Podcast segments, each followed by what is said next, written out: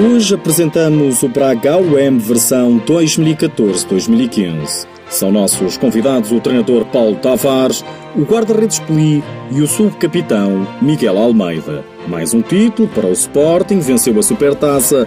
Seja bem-vindo ao TSF Futsal.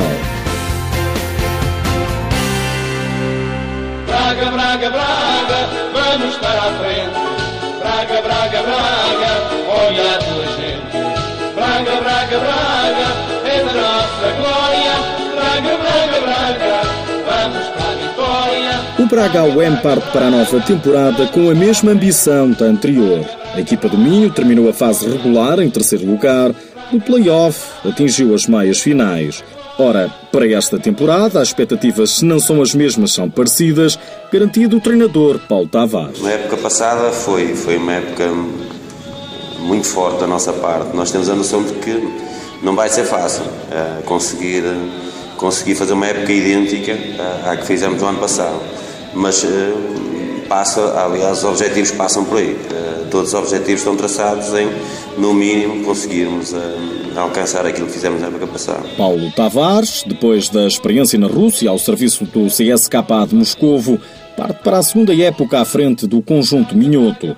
O treinador, de 50 anos, considera-se o técnico ideal para levar em frente os guerreiros do Minho. A direção acha que sim, que, que se me convidou e, e, e mantém a confiança em mim, penso que sim, que, que sou, sou neste momento a pessoa ideal para cá estar. O Braga conta apenas com dois reforços para atacar a nova época: o guarda-redes Vítor Hugo e Ismael. Saem do clube quatro atletas: Beto, Minhoca, Peixoto e TJ.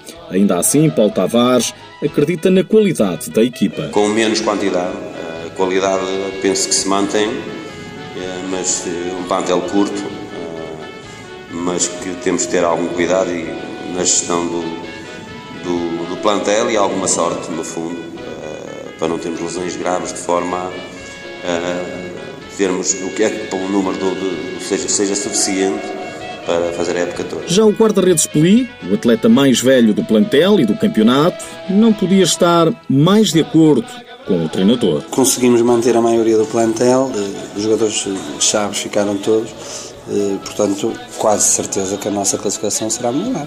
Agora não é fácil, melhorar significa ficar acima do Benfica ou do Sporting, mas julgo que este ano temos equipa preta. O TSF Futsal ouviu ainda Miguel Almeida, um dos capitães da equipa, que acredita numa época tão boa como a anterior. Temos jogadores muito jovens, já têm um bocadinho mais de experiência, também estamos à espera que, que evoluam em relação ao ano passado. É o Praga UM 2014-2015. Este fim de semana, mais concretamente no sábado, o Sporting conquistou mais um troféu. No pavilhão municipal do entroncamento, os Leões venceram o Fundão e ergueram a supertaça masculina 7-0. Foi o resultado. Nunca um jogo na história da competição acabou com um resultado tão desnivelado.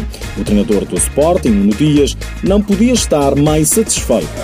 Grande atitude, mesmo com o jogo a avolumar-se, mesmo com o resultado a, a dilatar-se como aconteceu, conseguimos manter uma atitude super séria, super responsável e só assim é que justifica a exibição que nós fizemos. Uma vitória fácil para a equipa de Nuno Dias que chegou ao intervalo. Já vencia por 5-0.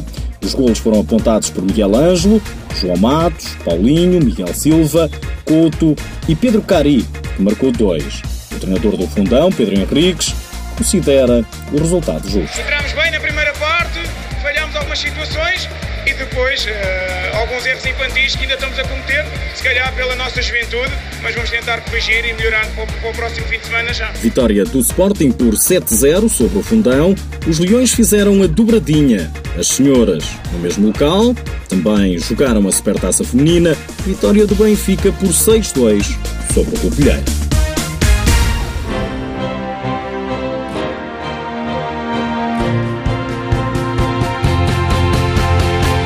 Nos últimos dias ficamos a saber que, tal como o Estoril, o Portimonense também já tem futsal de formação e séniores. E lá de fora chega a notícia de que o craque brasileiro Falcão está de regresso à seleção.